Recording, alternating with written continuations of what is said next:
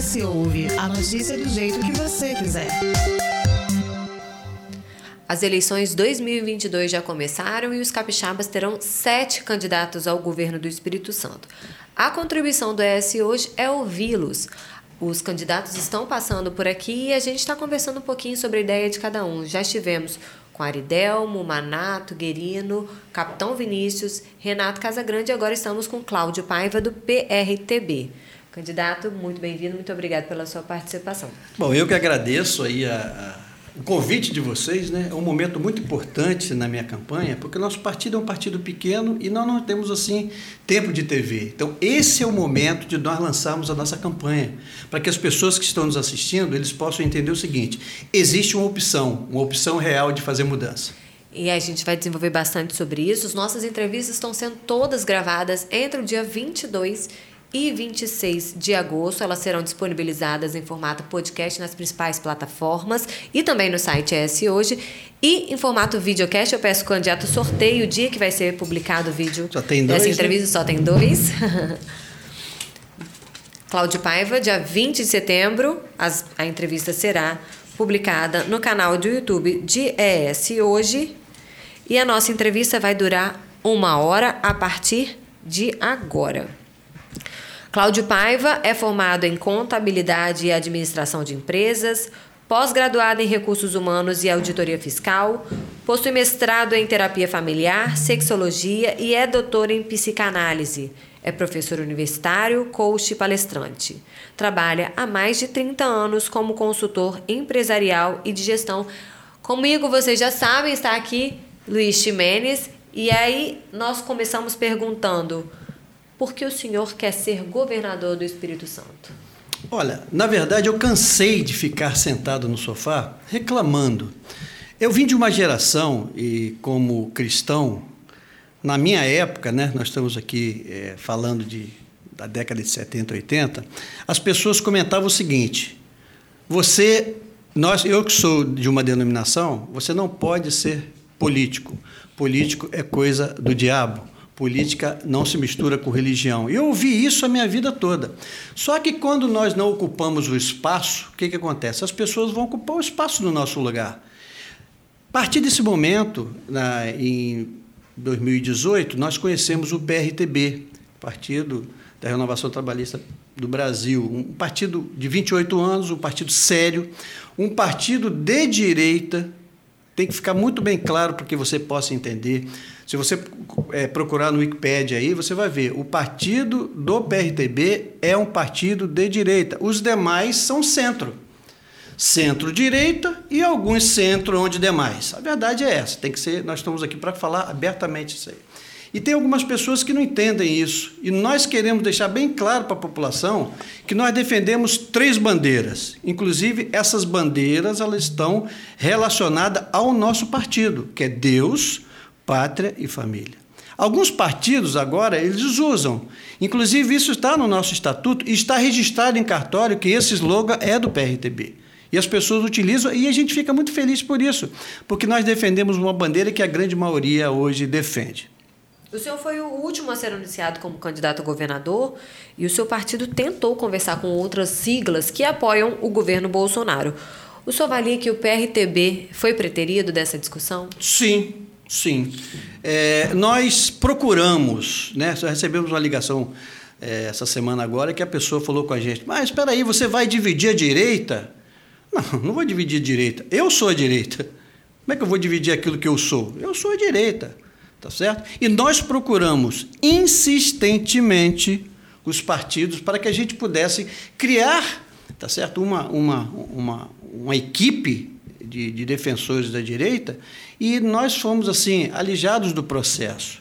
As pessoas não nos receberam, não recebiam as nossas ligações, tá certo? Nós tentamos conversar com os partidos que são denominados hoje bolsonaristas, que eu também sou bolsonarista, eu defendo a bandeira que o Bolsonaro defende, só que eles politizaram e elitizaram a política.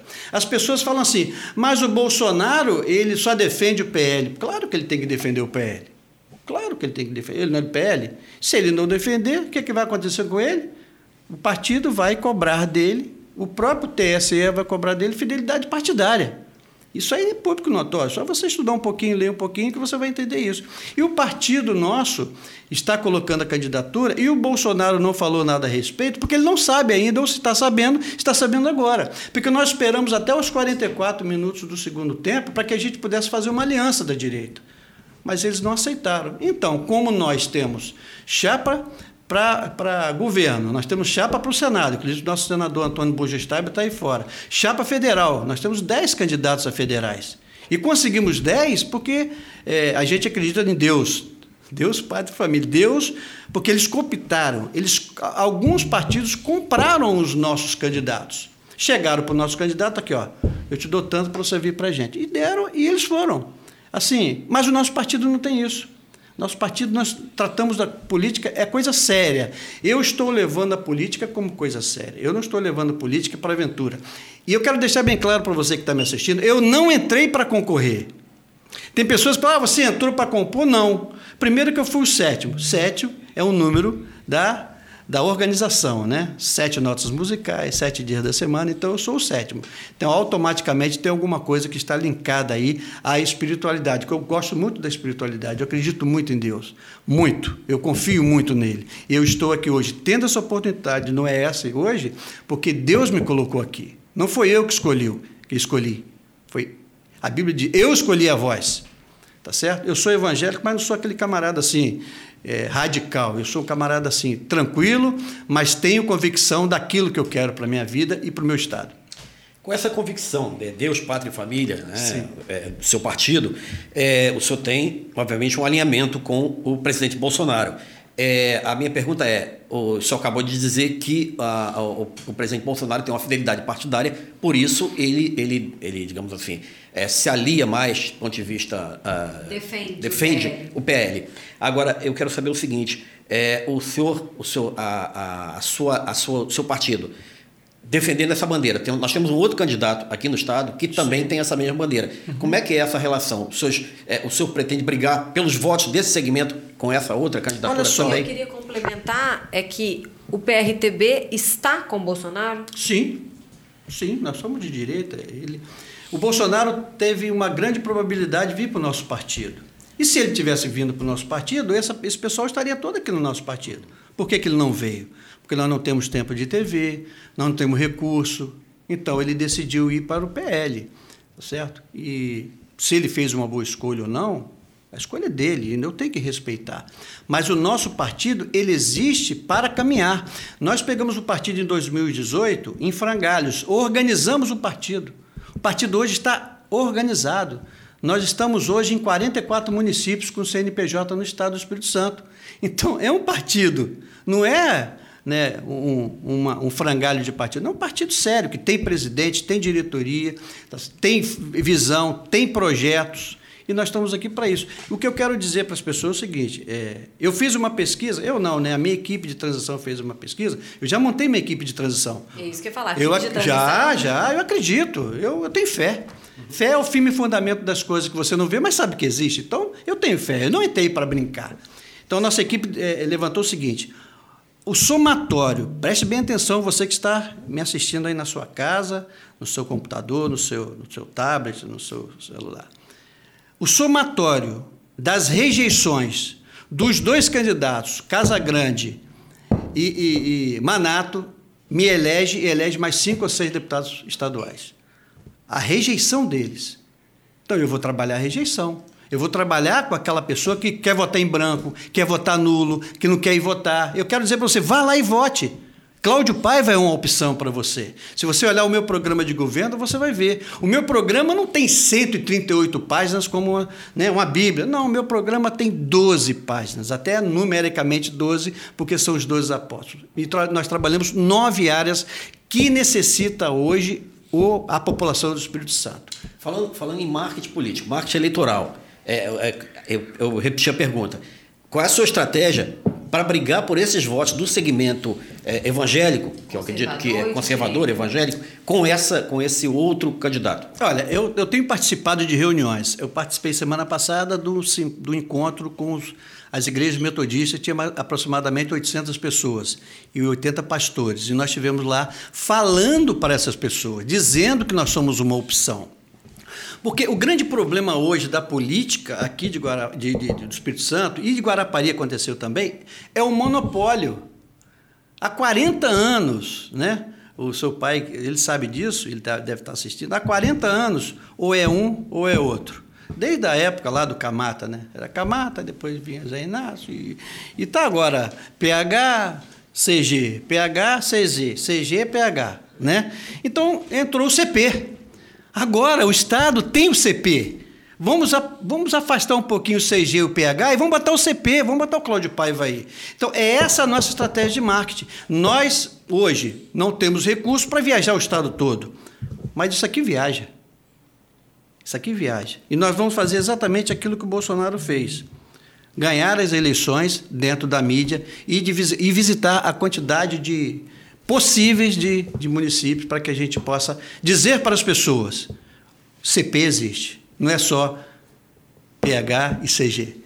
No plano de governo registrado no TRE, o partido destaca a necessidade das parcerias público-privadas para melhorar a saúde dos capixabas e de que forma isso seria? Olha só, nós temos no estado hoje uma grande empresa de participação privada, inclusive PPPI, que é Participação Privada Internacional. Nós temos hoje Cruz Vermelha, temos um monte de entidades né, é, fora do país que pode incorporar os hospitais. Hoje, por exemplo, eu vou falar exemplo da cidade onde eu moro. Tem 12 anos que estão construindo um hospital lá. 12 anos. Já foi marcado mais ou menos umas 5 ou 6 inaugurações. E até agora deve estar com 60% da capacidade de alvenaria pronta. Nós temos hoje no estado o IFA, não sei se vocês ouviram falar, Hospital Infantil Francisco de Assis, que pegou o hospital maternidade, materno infantil lá de Guarapari e fez acontecer. Então, para a gente fazer a participação público-privada, é só você reunir as pessoas, discutir essas coisas, para que essas coisas possam ser colocadas de prática. É simples, é só fazer gestão política. Então, nós temos hoje no Estado empresas empresas mistas, empresas é, privadas, que podem fazer realmente a incorporação. Porque você abrir um hospital hoje não é só alvenaria. O que é mais caro hoje é você colocar o hospital para funcionar. Pense bem, eu preciso hoje, em Guarapari, de 110 milhões para colocar um hospital para funcionar, para atender não só Guarapari, para atender é, toda a região ali litoral, tá certo? Que também são atendidos pelo hospital lá em Marataízes, tá certo? Então, eu tenho ali 110 mil reais, 110 milhões, eu coloco o hospital para funcionar. E o nosso eh, governador está gastando 127 milhões de reais numa ciclovia a pensa lá a, a uma ponte. Será que é hora de construir a ciclovia? Será que é o momento ciclológico? Será que se não pegássemos esse dinheiro, nós estaríamos até o final do ano com o hospital é, de Guarapari, está, o Hospital Municipal de Guarapari, Guarapari funcionando? Eu acho que, que tem que eleger é prioridade. Aí você fala assim, Cláudio, mas por que, que você faria isso? Porque eu sou administrador. Eu administro, eu sou consultor de empresa. Eu pego uma empresa desorganizada, eu pego uma empresa quebrada e faço com que essa empresa dê lucro. Eu faço com que essa empresa dê condição de, de funcionar. Eu sou headhunter, eu sou caçador de talentos. A minha profissão é caçar talentos. Eu cheguei aqui e vi que você é um camarada que tem talento. Eu tenho uma empresa para colocar você. Eu te faço uma proposta, você vai lá e não tem nada de antiético nisso. Será que eu, eu, como Red Hunter, eu, como caçador de talento, não consigo montar hoje um secretariado competente? Né? Um secretariado de, de competência. Não é um secretariado que é apoio político vai trabalhar para mim. Isso acontece hoje e sempre. Eu vou fazer como Bolsonaro. As coisas boas nós temos que copiar. Os nossos secretários serão secretários altamente qualificados e técnicos. Não vai ter politicagem. O atual governador ele fala que o Estado é classe A, né, avaliação, do ponto de vista econômico, é, do ponto de vista de recursos, do ponto de vista de investimentos. Agora, é, na sua visão, e pelo que eu entendi, o senhor tem essa visão. Se eu estou enganado, o senhor ah. me perdoe. O senhor acha que o Estado está quebrado? Não. O Estado é A? É, da visão. é o que ele diz e é o que, que os dados mostram. Na minha administração vai ser a A. Eu posso melhorar. Existe o ditado que nada é tão bom que não possa melhorar. Então nós vamos melhorar.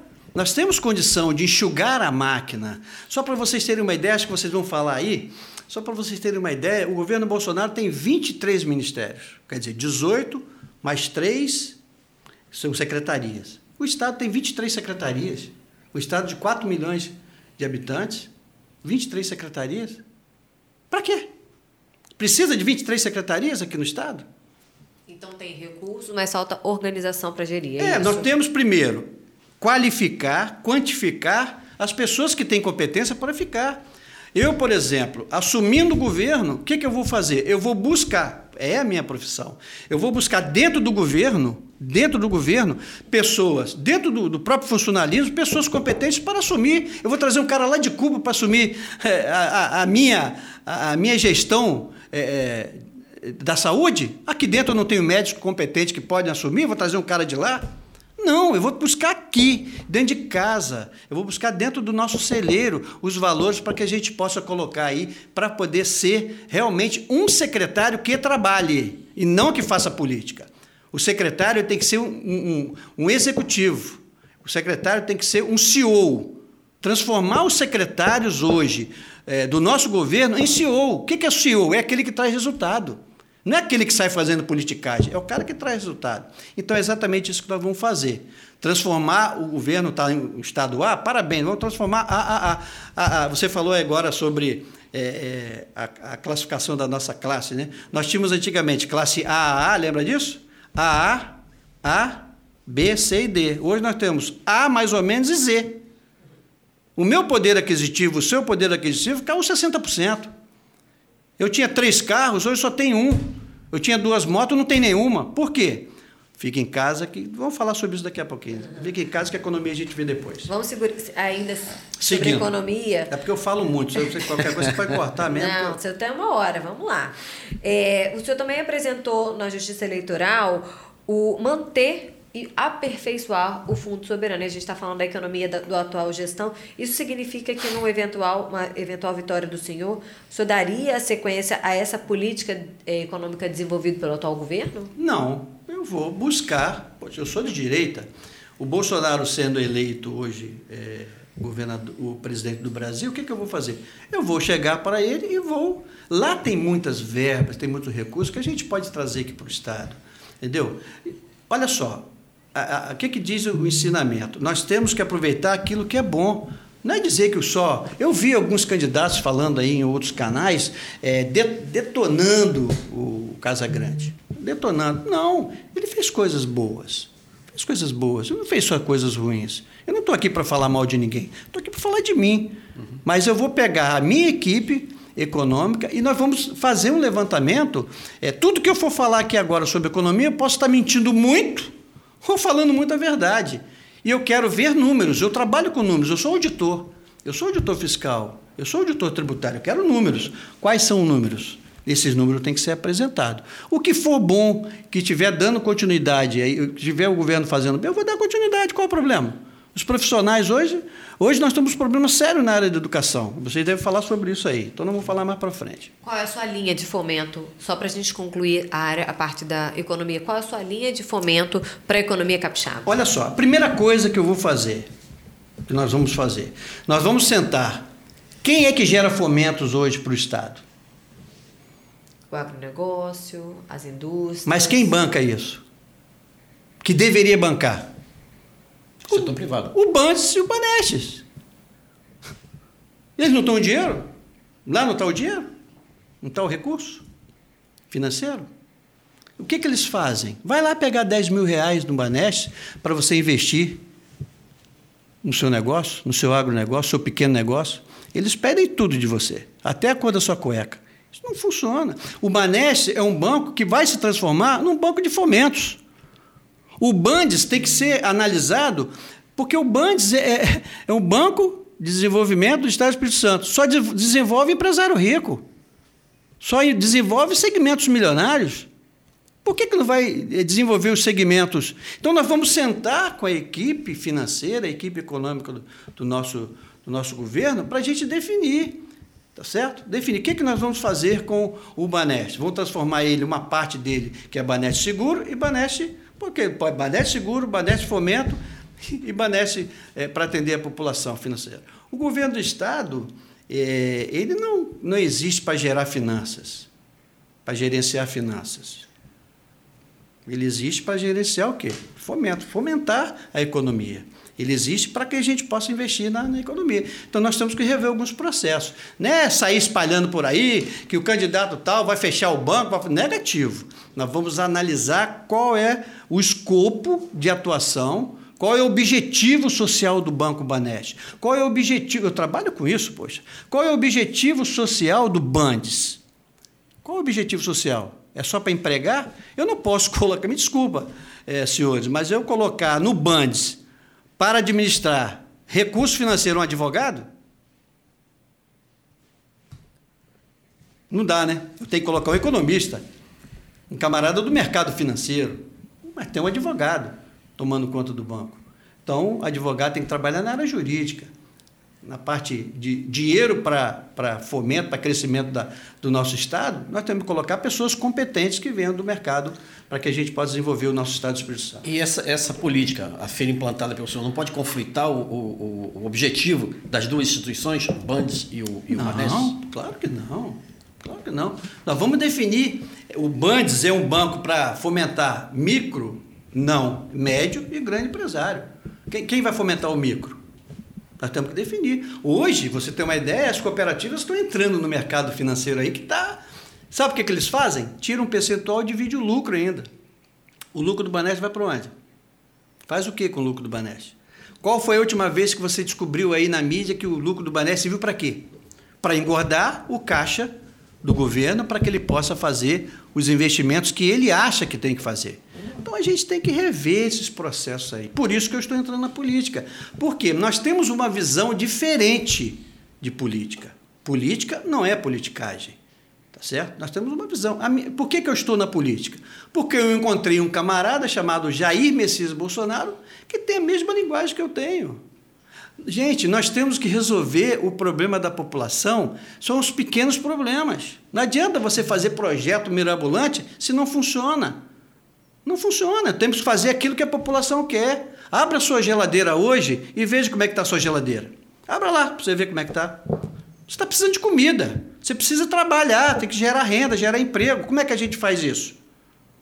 E o senhor avalia que a, a falta de alinhamento do atual governo Renato Casagrande aqui no Espírito Santo com o governo federal Jair Bolsonaro é responsável por isso? Com certeza tem alguma coisa, claro. Claro. Qual a responsabilidade do governo federal nessa situação? Não, o governo federal já, te, já, já cumpriu a sua responsabilidade. Vê aí na, na pandemia quantos bilhões o governo federal mandou para cá, para a gente resolver o problema da saúde.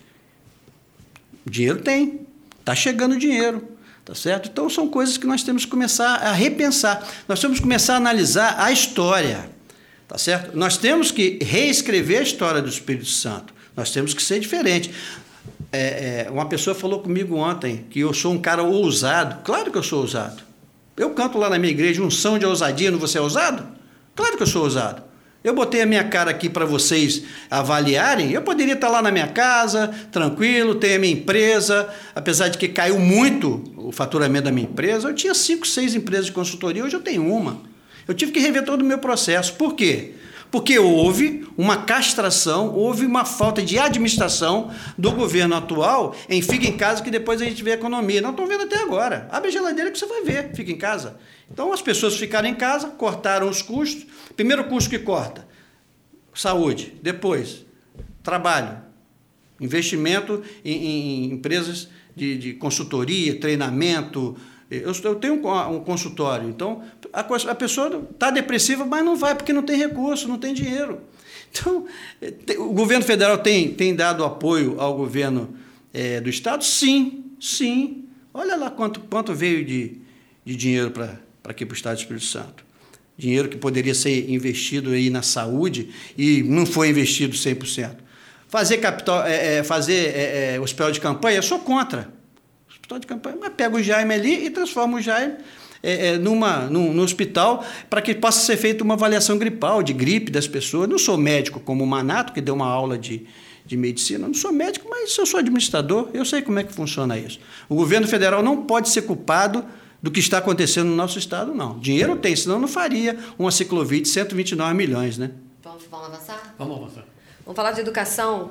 A educação, o senhor quer implantar é, imediatamente escola cívico-militar em todo o estado com, com parceria com o governo federal. Sim. É, quando nós estamos candidato à, à prefeitura, nós conseguimos falar com o general Mourão, que era do meu partido, agora está no Partido Republicano. Ele conseguiu para Guarapari duas escolas. Duas escolas de Guarapari, escola cívico-militar, para implantar uma no norte e no sul. Não tivemos respaldo. Nem depois da eleição eles não quiseram implantar. Tá certo? Então, hoje, nós temos hoje uma gama de, de, de escolas que poderiam ser ajustada para tempo integral, que o aluno não pode ficar a mercê, de, estuda seis horas, cinco horas e fica na rua. Bota o tempo integral e nas regiões regionalizar os polos de, de, de, de escola cívico-militar. Fazer um levantamento junto ao, ao secretário de Educação para que ele nos forneça essas informações para que a gente possa fazer. Verba tem? Tem. Recurso tem? Tem. Fundeb tem? Tem.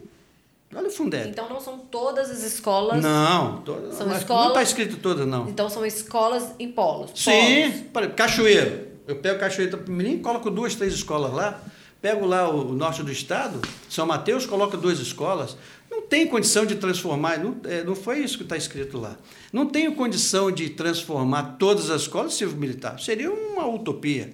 Isso aí é a mesma coisa que você pegar 78 municípios e transformar em 10. É utópico. Então não funciona.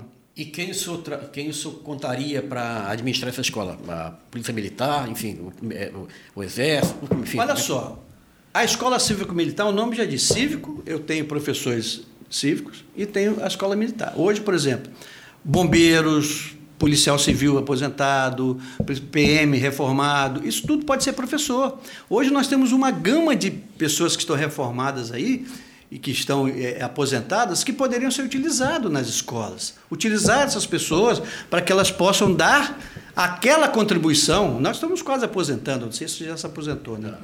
Eu ainda não, tá certo?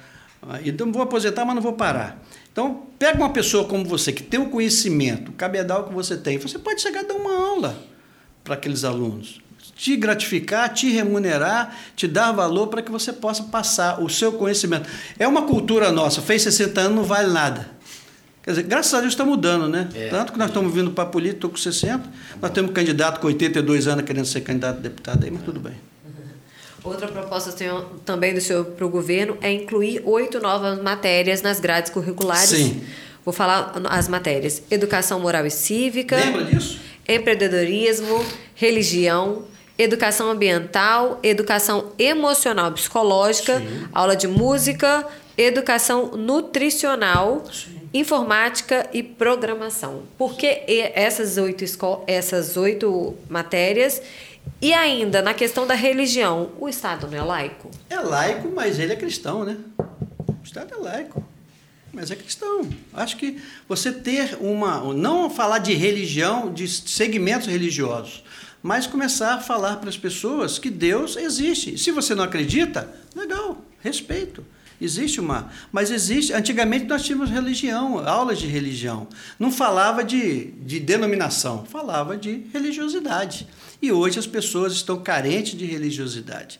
Hoje as pessoas estão duras no seu coração, as pessoas estão duras ah, nas suas colocações, agressividade. E quando você fala de religião, você fala de filosofia, você fala de uma série de coisas. Você não fala só de religião. tá Certo? Você busca na religião alguma coisa que venha desenvolver na pessoa alguma coisa que, que ele possa dar de melhor. Buscar dentro dele alguma coisa que ele pode dar de melhor. E as demais sete eh, matérias? Tranquilamente. Por que elas? Porque elas criam. é, Você lembra a primeira aí qual é? Sim. Educação moral e cívica. Isso. As pessoas hoje não. Você pede um aluno para cantar o hino nacional, ele não sabe. Eu cantava o hino eh, da bandeira, salve Elino, pendão da esperança, salve símbolo augusto da paz, sua nobre presença lembrança, a grandeza da pátria nos traz. Esses meninos não sabem nada disso. Nada. Então eles não gostam, não sabem porque nunca falaram para eles, nunca ensinaram a eles. Toda sexta-feira nós fazíamos fila e cantava o nacional com a mão no coração. Nós temos que voltar ao patriotismo. O Bolsonaro resgatou isso lá atrás do patriotismo. Tá certo? Então as pessoas não querem colocar é, a educação moral e cívica e querem colocar a teoria de ideologia de gênero. Eu falei um dia desse sobre teoria, é teoria de ideologia de gênero, é uma teoria. A criança não pode ser é, de maneira nenhuma vilipendiada dentro de uma sala de aula, uma criança que está formando caráter. Eu sou formador de caráter, eu sou terapeuta, eu sei o que é inconsciente primário, o que é inconsciente primário. Tá certo? Então, quer dizer que eu não posso cantar o nacional, mas posso falar de sexualidade para um menino de 6, 7 anos. É isso que nós vamos combater. E eu queria só é, focar nesse assunto mais um pouquinho. É, no seu currículo fala que o senhor é mestrado, é, tem mestrado em terapia familiar e sexologia Sim. também. E aí eu vejo que nessa grade curricular não, tem, não fala nada nesse sentido. O senhor não acha que é importante também, uma vez que nessa formação desse jovem, desse adolescente, é importante que ele tenha esse conhecimento também? A família que tem que falar de sexo para o filho, não é a escola. É a família que tem que falar de sexualidade para o filho. A escola tem que ensinar português, matemática, inglês, francês, italiano, se tiver, geografia, história. Vou falar de sexualidade dentro de uma escola com um menino de seis anos de idade, vou falar o que para ele? Se você fosse um aluno de sexualidade de seis anos, você, um garoto de seis, sete anos, vou explicar o que para ele? Ele vai te perguntar, como é que eu nasci? Lembra? Ah, você veio da cegonha. Veio... Quem tem que ensinar sexualidade é a família. A partir de 7, 8, 9, 10 anos, a partir dos 10 anos, aí sim você começa a falar 10, 11, começa a ver uma, uma evolução é, da puberdade, onde vai nascer os pelos pubianos, vai Mas nascer... o Estado ele é responsável por essa faixa etária nas escolas. A, a, a, a primeira infância, a escola é responsabilidade do município. Mas eu, eu não, mas eu não, eu não, não sou a favor de falar de sexualidade na escola. Eu queria só complementar a observação da Dani, falando eu queria até que o senhor continuasse a sua resposta. É, a gente gente tem que olhar também que a gente, é, existem famílias que, até por uma questão é, cultural, é, de educação, etc., não tem a menor condição de falar sobre esse assunto para os filhos. E aí é que mora o problema. Essa criança que não tem essa orientação dentro da sua casa, se não tiver orientação no outro ambiente que ela, que ela é, vivencia, que é a escola, aí realmente ela está perdida. completamente carente. Olha só. O professor ele tem que ser muito bem preparado para falar de sexualidade. Por que, que eu não coloquei aí? Porque é um assunto muito polêmico. É um assunto que tem que ser organizado dentro do governo, do Estado, do, da federação, entendeu? De tudo. Falar de sexualidade é muito complicado, porque eu posso falar da minha sexualidade. Eu posso ensinar para ele a minha visão de sexualidade. Entendeu? Então, eu, eu prefiro deixar para a igreja ensinar sexualidade, prefiro deixar para a família ensinar sexualidade, para os tios ensinar sexualidade, porque se eu tenho hoje um grupo de pessoas que entendem bem de sexualidade, eu vou disseminando isso aí. Agora, o que eu não posso é criar uma teoria de ideologia de gênero para botar na cabeça da criança. Não posso. É muito complicado. Por isso que eu não entrei nesse mérito, não. Não entrei, não. Vamos Nem falar, vou entrar. Vamos falar de saúde agora. O senhor comentou um pouquinho é, mais atrás sobre a política que foi desenvolvida durante o pior momento da pandemia. A sua avaliação é que foi uma política desenvolvida de forma errada? Poderia foi ser conduzida? Melhor. Poderia ser melhor. Porque as pessoas não tinham, nós não tínhamos informação nenhuma sobre o vírus. Ninguém. Ninguém tinha. Então, se ninguém tem, o que, que eu tenho que fazer? Fica em casa? Vou para a rua? Como é que nós vamos fazer? É complicado. Hoje, por exemplo, a gente entende, porque já passou, perdemos muitos amigos, perdemos. Mas o que faltou é comunicação entre o governo federal, o governo estadual, os governos municipais. Quer dizer, foram, foram feitas leis que vieram detonar o comércio, vieram detonar a indústria, vieram detonar o emprego. Isso aí não poderia ser feito de forma diferente? Poderia ser feito de uma, com um planejamento. Várias. Olha, eu tenho em Guarapari uma rua. Ó, esse lado de cá abre nos números pares, esse lado de cá abre nos números ímpares. Eu diminuo Mas a o foco não era a preservação da vida, candidato? Preservação da vida, matando a vida, matando uh, quem gera a vida. Quem que gera a vida hoje no, no nosso país? Comida, Alimentação, sono, cama, vestuário. Nós matamos o, a Inês do ninho, nós matamos a, a galinha no ninho, nós definimos alguma coisa sem um planejamento estratégico. Sem, como é que você vai fazer? O que, que você faria como governador? Essa é uma pergunta que fizeram para mim. Eu sentaria com a equipe, sentaria com médicos, especialistas, para definir aquilo que nós vamos fazer. Não chegar e decretar, não por decreto, com diálogo, com conversa. Entendeu? Não houve diálogo, não houve conversa. Houve pessoal soldando a porta do empresário que o empresário não poderia ouvir. Não poderia abrir a porta. Eu vou fazer o seguinte: eu vou é, é, deixar a empresa aberta ou vou matar a empresa de fome? O cara morre da, da, da pandemia e morre de fome, morre sem, sem recurso. Então foram escolhas que foram feitas que talvez eu não tomaria essa atitude. O senhor vacinou contra a Sim, Covid? vacinei. Quais são as suas propostas em relação à saúde pública? Olha, primeiro, nós temos que é, colocar alguém para tomar conta da saúde, pública, da saúde pública, alguém competente. Alguém que conheça as necessidades do nosso Estado. Alguém que conheça exatamente aquilo que está acontecendo no Estado. Então, o que, que nós temos que fazer? Aparelhar os hospitais, aparelhar aqueles hospitais. Hoje, a nossa Santa Casa aí estão todas, todas deterioradas. Estão deteriorados. Os hospitais aí estão todos eles precisando de investimento. Nós temos que investir na saúde. Nós temos que continuar investindo naquilo que vai trazer segurança para a população. E qual é a segurança que eu trago na população? É na saúde base. Eu, no meu projeto está aí. Lembra daquele médico que ia na casa, media pressão, né? Lembra desse, desse médico? Nós precisamos voltar com isso. Nós precisamos ter uma, uma saúde é, preventiva. Hoje a nossa saúde é corretiva. Nós fazemos correção da saúde. E quando você chega lá no posto de saúde, você não tem médico. Os médicos trabalham na hora que ele quer trabalhar. Um médico não pode atender, como na minha cidade, como em Cachoeira Itapemirim, um médico atender 80 pessoas durante um dia. Não tem condição. Como que o cara vai atender 80 pessoas por dia? Não atende, né? Não atende. Ele. ele Olha. Paracetamol. Paracetamol. O cara fica doido. Tem até uma piada que a gente faz, né? O médico chegou e estava escrevendo, prescrevendo a receita. Aí o cara, ué, doutor, já está prescrevendo a sua. Não, a sua está aqui, essa aqui é da que está sentada lá fora. Entendeu? Quer dizer, não tem condição. Então eu tenho que sentar com quem conhece. Eu não sou médico, eu trabalho na área da saúde, mas não sou médico. Eu tenho que sentar com quem define, quem resolve.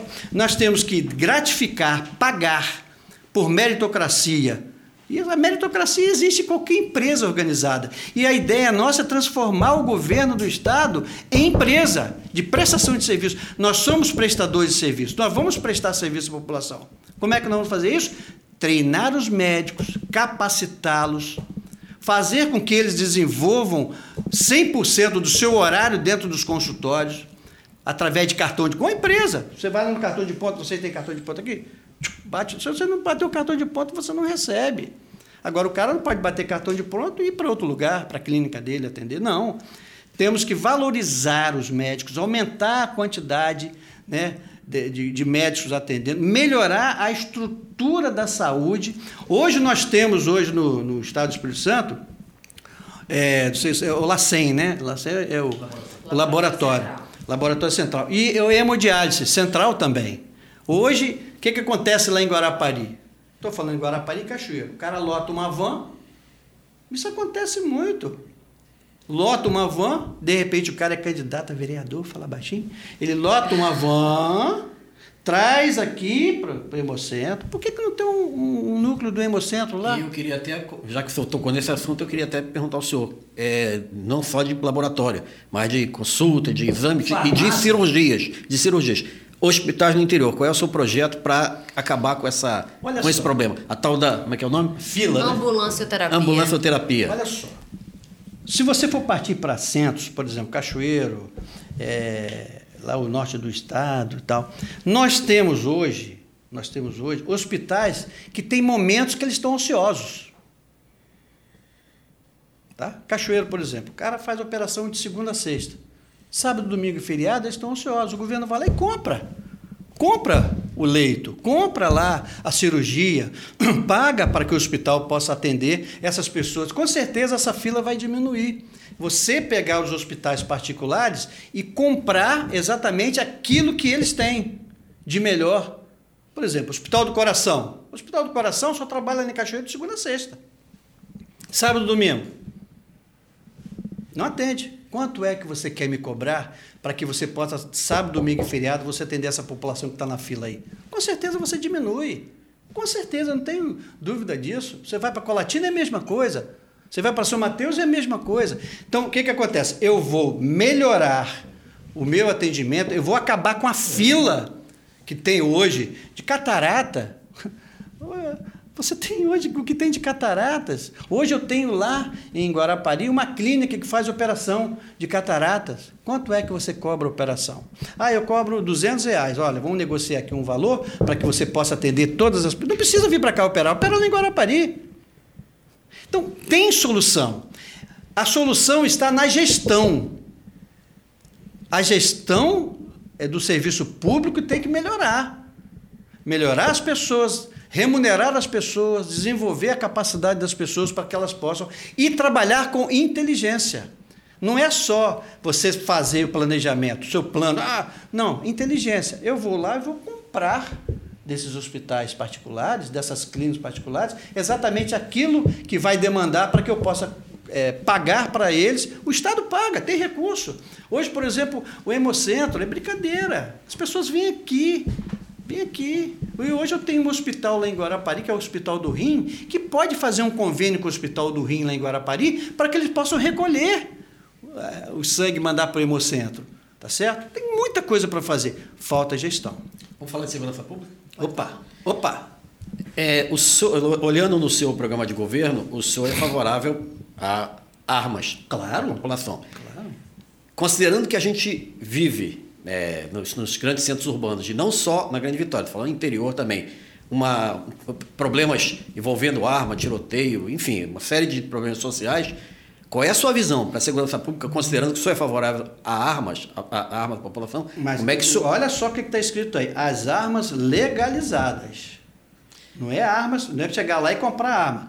Hoje você chega no mercado negro aí, você compra, estava vendo agora, ouvindo uma reportagem, encontraram um fuzil na, na mão de um camarada aí que vale 60 mil reais. Mas aí se eu ia falar, ia completar. Essa arma legalizada, ela num pulo, ela deixa de ser legalizada e vai parar Mas aí eu tenho controle. Da outra não tenho controle. Por exemplo, você que tem fazenda, tem um sítio, você já viu como é que diminuiu a invasão do MST? Diminuiu.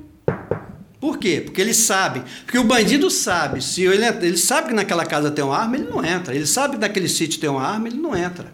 Não é você sair dando tiro para qualquer lado. Para você ter uma arma hoje, você precisa de é, psicologia, fazer a parte psicológica, a parte de treinamento, uma série de coisas. O que, que não acontece com nossos policiais.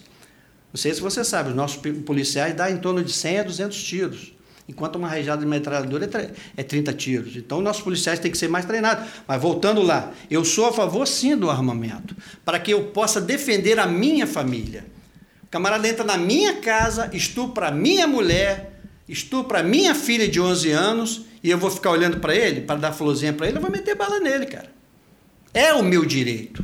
É um direito adquirido meu. Eu não sou a favor da violência. Eu sou a favor da minha defesa. A defesa do meu patrimônio, a defesa da minha família. Por isso que eu sou a favor do armamento. Eu não sou a favor de chegar e sair atirando para tudo quanto é lugar.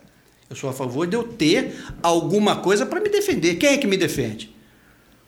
A polícia, a polícia militar, falta de contingenciamento, aí, falta de, de pessoas, está aí com a devasagem de mais de 3 mil policiais. Vai ter agora um concurso para 1.050 policiais, que é enxugar gelo. Né? Não faz um, um, um plano de, de, de, de, aumento da capacidade produtiva do, do, dos policiais, mas compra 1.080 viaturas. Não tem motorista para 1.080 viaturas. Comprar 1.080 viaturas? Mas como, como governador, o senhor não acha que é mais prudente é, melhorar essa polícia, equipar essa polícia, é, a, a, do que é, dar arma à população, liberar arma à população? Mas como que você vai é, é, fazer isso de imediato? Tem que ter um prazo. Em quatro anos de governo, com certeza nós vamos fazer um monte de coisa. Inclusive está no nosso projeto aí. O que, que acontece? Hoje, quando você tem uma série de tiroteios aí na cidade e tal, você vai ver as pessoas que estão atirando. Tudo com um fuzil, tudo com arma pesada, ponto 30, ponto 50. Aí o policial chega lá com o quê? Com a pistolinha. Pô, pô. No meu governo, a bandidade vai usar bazuca, a polícia militar vai ter bazuca. Vai ter bazuca. Ah, eles estão usando bazuca lá, vão comprar bazuca. Por quê? Esses camaradas não podem querer tomar conta do Estado. O Estado está sendo dominado e você sabe disso. Sai aqui na rua com o celular na mão aí, ó, como ele está sentado ali. Sabe o que, que acontece com você? O camarada sabe que tem um, tem um, um, um governante que estava querendo voltar para o poder, que ah, ele vai roubar um celularzinho para poder tomar cervejinha com os amigos dele no jogo do Flamengo. Que é isso, rapaz? Isso é um país sério. Nós temos que realmente defender os nossos interesses. Porque eu quero ver, já que o, o, o nosso governador é, se preocupa muito com a, a, segurança, por que, que ele não dispensa o segurança dele e anda com colete e todo mundo em cima, com, com metralhador em cima? Dispensa o segurança, já que ele confia tanto. Não é assim, cara. Aí, aí é uma coisa hipócrita. Aí é hipocrisia da nossa parte. Nós temos que treinar os nossos policiais, nós temos que qualificar, aumentar o quantitativo. Hoje a nossa Polícia Civil Vai lá perguntar ao policial civil, aquele pessoal técnico que faz perícia, que faz levantamento das, da, da, dos problemas. Não tem equipamento, irmão. O papiloscopista, ele inventa, ele cria um monte de coisa para poder fazer o trabalho dele. Está tudo sucateado. O estado de segurança do nosso Espírito Santo está sucateado. Está sucateado. Os policiais, eles não têm como se movimentar e entrar numa comunidade. E a comunidade está sendo. Como, como que nós vamos melhorar isso? É simples. Nós, aí eu vou falar, pô, nós vamos bombardear a comunidade. Com o quê? Com centros de esporte, música. Nós vamos levar a igreja para ajudar a gente lá na comunidade. Aí nós vamos bombardear de dentro para fora. Não é invadir lá e dar tiro para tudo quanto é lado, não. Nós temos uma polícia inteligente, nós temos uma P2 aí, que elas. Mas elas têm que ter o quê? Equipamentos. Não Candidato, tem. no início dessa fala, o senhor disse que os, é, diminuiu o número de invasões do movimento sem terra. Sim. Bandido não está entrando mais. O senhor está comparando Bandido o movimento. Não, invasão. O senhor está comparando, está criminalizando o movimento não, sem terra, não, não, né? Não, não, negativo. Porque o presidente Bolsonaro dispensou, liberou quantos é, é, certificado de, de, terra, domínio de terra lá. Um monte. Por isso que, que, que o MST enfraqueceu. Porque eles, o que, que eles fazem? Vocês sabem disso, é enxugar, é, chovendo molhado. Eles pegam a terra lá, invadem. Quando nós íamos daqui para, para o norte do estado, a gente passava na beira da estrada, tinha um monte de barraquinhas. Aquilo ali são pessoas que têm caminhonete, D20. São pessoas que invadem, tomam posse da terra e depois vendem. São os verdadeiros grileiros. Tá certo? Hoje não existe mais. Por quê? Existe uma lei que determina se você invadir sem autorização. Existe terras devolutas no país? Claro que existe. Claro. Você imagine quanto hoje temos de terra devoluta em nome do Estado do Espírito Santo. Quanto? Muitos prédios aí que pertencem ao Estado, que poderia ser reformado, transformado em residência, em residências mais baratas, para que o pobre pudesse ter a sua casa, o seu, o seu, o centro da cidade está lá totalmente abandonado. Vocês passam no centro, você vê. Então, o governo do Estado ele tem que mover essas coisas para que elas possam é, é, dar ao, ao, ao, nosso, ao nosso contribuinte, que é o nosso patrão. O nosso patrão sou eu, eu sou o patrão é, do Estado, porque eu pago meus impostos. Eu sou o patrão, eu pago meus impostos. Então, eu tenho que ter esse retorno. É exatamente isso. Por isso que nós estamos aqui para falar que tem condição de fazer. É só ter boa vontade política e ter capacidade administrativa para poder fazer a coisa acontecer. Então, vamos às perguntas dos patrões, né? Os eleitores. Heloísa Fátima é uma comerciante e ela perguntou qual é a sua política para o serviço público, o servidor público. Olha, o servidor... Principalmente compromisso com melhorias de salário. Olha só, o servidor público, primeiro, antes de ter, ter salário, tem que ter salário, lógico. O salário ele é fundamental. E hoje o servidor público do nosso Estado está classificado. A Polícia Militar hoje é o pior salário do Brasil. O melhor salário é 6.400 Distrito Federal. Nós estamos com 2.400, 2.246 reais. O policial que hoje o camarada passa no concurso de auxiliar administrativo TRT ganha 6 mil e meu policial ganha 2.400. Então nós temos que melhorar. Os nossos professores, eles precisam melhorar. Eles precisam ser treinados, eles precisam ser avaliados. É como acontece na empresa particular. O funcionário ele é avaliado, ele é treinado para ver se realmente ele tem condição de continuar a exercer a sua função. Cursos para essas pessoas. E, principalmente, desenvolver um plano. Eu não sei qual é o plano de salário, é minha especialização também, plano de cargo de salários. Eu fiz plano de cargo de salário em N empresas aqui no Estado. Nós vamos levantar. O, o, o, setor de recursos humanos do nosso governo não vai ser o setor de recursos humanos, vai ser departamento de recursos humanos. Vai ser um departamento onde nós vamos tratar o ser humano. É a minha profissão. Eu sou gestor de recursos humanos, eu sou consultor empresarial. Então, o nosso, o nosso servidor público ele tem que ser treinado para que ele possa devolver ao nosso contribuinte, a mim, a você que nós somos contribuintes, devolver o melhor serviço, com aparelhamento, com equipamentos. Eu já fui hoje em alguns órgãos aí é, do Estado, computador amarrado com barbante, com corda. O camarada lá com, com, com, um sistema, travou de novo, aí fica, travou de novo, travou aí, travou aí. Quer dizer, um sistema, eu tenho que criar um sistema, um sistema, para que eu possa inserir o meu governo dentro desse sistema. Tá certo? Tem muita coisa que a gente tem que, tem que desenvolver, mas tem que, primeiro, organizar a, o serviço público e chamar as pessoas, chamar o servidor para que a gente possa reunir, conversar, dialogar, tá certo? Para que a gente possa achar uma solução. Não é só salário. Não é só salário que, que, que, que me motiva. O salário é uma das ferramentas, tá certo? Tem outras ferramentas. Promoção, entendeu? É, é, promoção, você tem pessoas que estão esperando promoção. Os policiais aí estão esperando promoção. Plano de carreira. Plano de cargo de salário, que a gente chama no, no, serviço, no serviço privado. E aqui é um plano de carreira. Pra, e esse plano de carreira ser realmente atendido e fazer com que funcione. Não é só no papel. Porque eu estou entrando para o governo realmente para a gente revolucionar isso aí. E vamos revolucionar. Se você me der a oportunidade, Cláudio Paiva 28, você vai ver onde nós vamos chegar. O Gary Carlos Marques pergunta assim: qual o principal desafio que o senhor acha que vai herdar? Olha, o principal desafio que eu vou herdar é o sucateamento do serviço público. Não é um sucateamento só de material, não é só sucateamento de equipamentos. O sucateamento do sentimento de servidor público do nosso Estado. Você conversa com o servidor, você porque houve promessas lá atrás. Por isso que eu estou falando. Houve promessas lá atrás que não foram cumpridas e ninguém fala nada. É só você pegar o, o, o, plano de governo, seria interessante o jornalista, você que é jornalista, que está me assistindo agora, pega o plano de governo lá atrás. Você vai ver que é Ctrl C e Ctrl V. É a mesma conversa. É a mesma retórica. É o mesmo blá blá blá. Ninguém cobra. Lá atrás o governador falou que iria valorizar sa dar salário, dar equipamento, dar condição para a Polícia Civil e Militar. Deu? Não deu. Nós somos o pior salário hoje da federação. O pior salário é uma vergonha. Hoje nós temos aí, não está aí, vou respondendo essa, essa. quem que quem perguntou? Foi o Carlos Marques. Carlos, hoje nós temos uma, um precatório para uh, os aposentados, os reformados da Polícia Civil e Militar, os reformados militares, esse precatório já era para ser pago há quatro anos atrás. Não foi pago. Está sendo empurrado. Pesquisa para você, empurrado com a barriga. Pessoas já morreram esperando o precatório.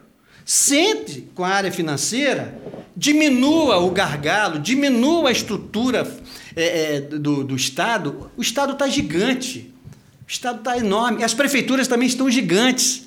As prefeituras que eu conheço estão com 30%, 40% a mais de pessoas trabalhando, sabe por quê? Cabide de emprego. Não tem meritocracia. É porque o camarada ajudou ele na eleição, ele vai ser candidato, ele vai, vai se candidatar àquela vaga. Não é assim que funciona. Não é assim que funciona. O senhor pretende cortar secretarias? Eu vou diminuir as secretarias. Nós vamos treinar e realocar. A ideia nossa é trazer para 18 secretarias. Você vai me perguntar quais as secretarias? O meu o meu staff está fazendo análise da secretaria. Nós vamos diminuir, nós vamos diminuir a máquina pública, nós vamos diminuir a quantidade de, de, de departamentos, de secretarias e deixar somente aquela que atende a população, aquela que atende às necessidades hoje do nosso povo capixaba tão sofrido, inclusive é, é, o servidor público, muito sofrido. Você conversa com eles, desespero total. Posso botar outra fundo? Claro. É o seguinte, a... queria falar sobre, e aí falar sobre atividade econômica, voltar a falar sobre atividade econômica mais voltada para o turismo. Eu dei uma olhada no seu plano de governo e lá tem uma série de ações, tal, fala em divulgação, fala em organização de calendário de eventos, mais ou menos o que é, o que é feito. Mais ou menos é, o, é o beabá. É mais ou menos do que não é feito. é, pelo menos o que está escrito. É. Mas eu queria dizer o seguinte, e também aí já falando sobre cultura, né, o seu, o seu seu partido é um partido conservador. Mas eu queria dividir essa pergunta em dois, tá? É, a cultura e o turismo. No turismo, qual é a sua visão? E já que o senhor disse que é mais ou menos o que não é feito, qual é a sua visão e o que tem que ser feito, considerando que lá no seu plano de governo tem todas essas essa, essa descrição. E aproveitando, falando de cultura, do ponto de vista conservador, vai haver filtro na sua gestão para apoio a eventos culturais? Bom, primeiro, eu tenho hoje no estado, lá em Guarapari, turismólogos. Se formaram e estou trabalhando hoje de gari. Por quê? Porque não tem hoje. Hoje nós não temos nada do turismo. O que, que eu tenho que fazer? Eu tenho que pegar um secretário de turismo que conheça de turismo, nós já temos o um nome em vista, que conheça de turismo. Que... Porque olha só, quando a gente pegar esse secretariado, eu, independente de ser partido, eu quero que o cara seja competente. Por exemplo, eu posso dar exemplo aqui. Eu já tenho meu secretário de educação. Pode falar o nome? ele é deputado estadual, Sérgio Majeski. É a maior sumidor. Estou fazendo, falando aqui, o profissional Sérgio Majeski. Na minha visão, não é do meu partido, é do PSDB, mas eu tranquilamente convidaria o Sérgio Majeski para ser meu secretário de educação. Sabe por quê? Ele sabe tudo o que acontece. Ele mete o cacete lá no governo, não mete? Vem para cá, vem trabalhar. Já que você está metendo pau no governo, vem trabalhar do meu lado para ver se você coloca em prática exatamente aquilo que você está cobrando do governo atual. Com certeza.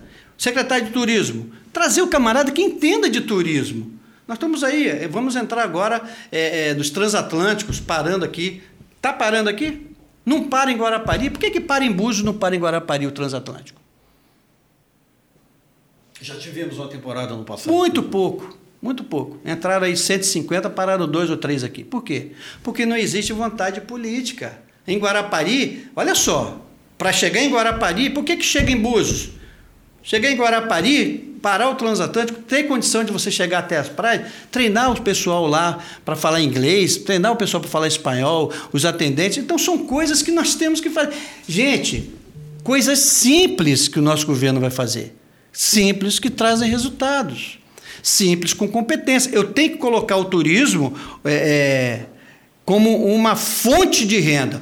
Em todo mundo, o turismo é a maior receita de, de, de é, financeira de impostos do mundo. Aqui está lá em décimo lugar.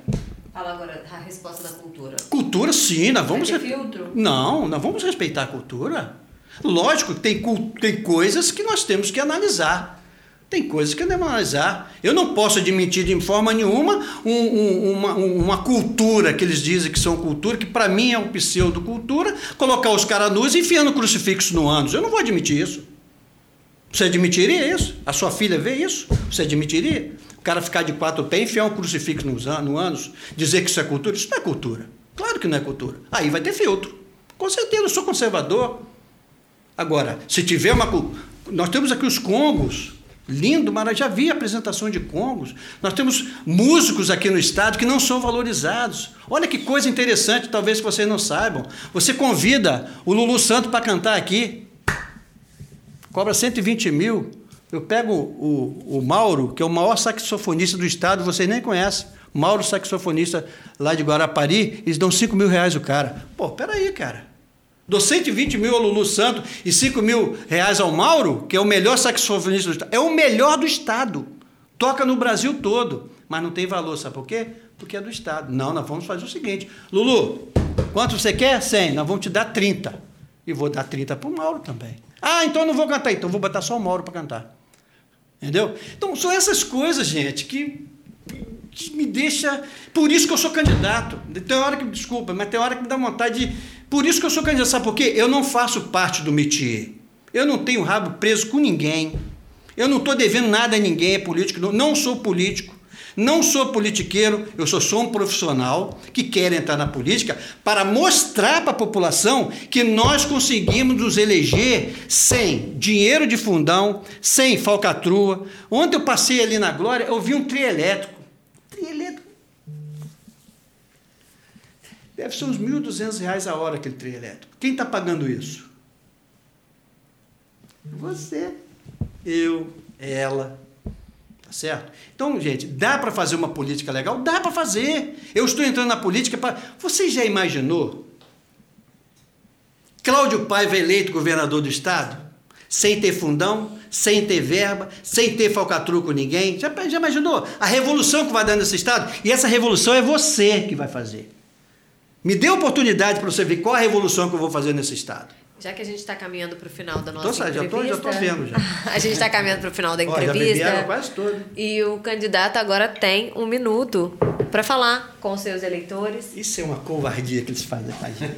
uma hora de entrevista e me dá um minuto. Mas o senhor falou com os eleitores até agora nessa Sim, entrevista. estou brincando, estou brincando. Lá. Só para descontrair um pouquinho. Acho que não fiquei nervoso, não, porque eu sou um cara tranquilo. Eu quero dizer para você o seguinte. Eu estou aqui porque eu fui enviado por alguém de uma força suprema que é Deus. Eu não faço nada sem Deus.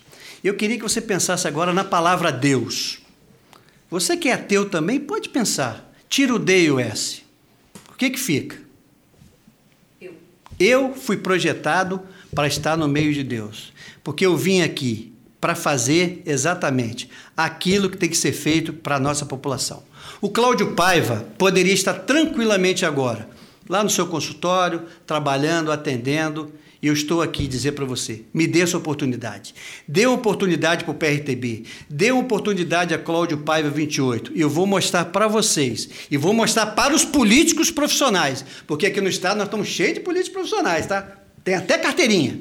E tem gente com 82 anos querendo continuar no poder. Alternância de poder.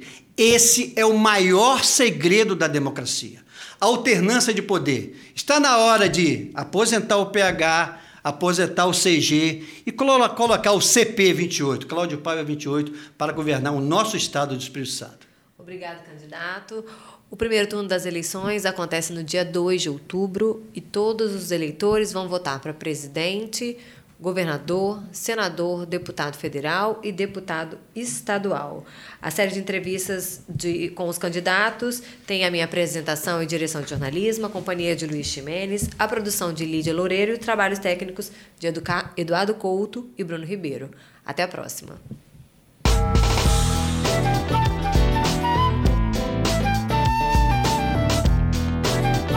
Você encontra o ES Hoje nas redes sociais pelo arroba ES Hoje, no canal do YouTube e no site eshoje.com.br.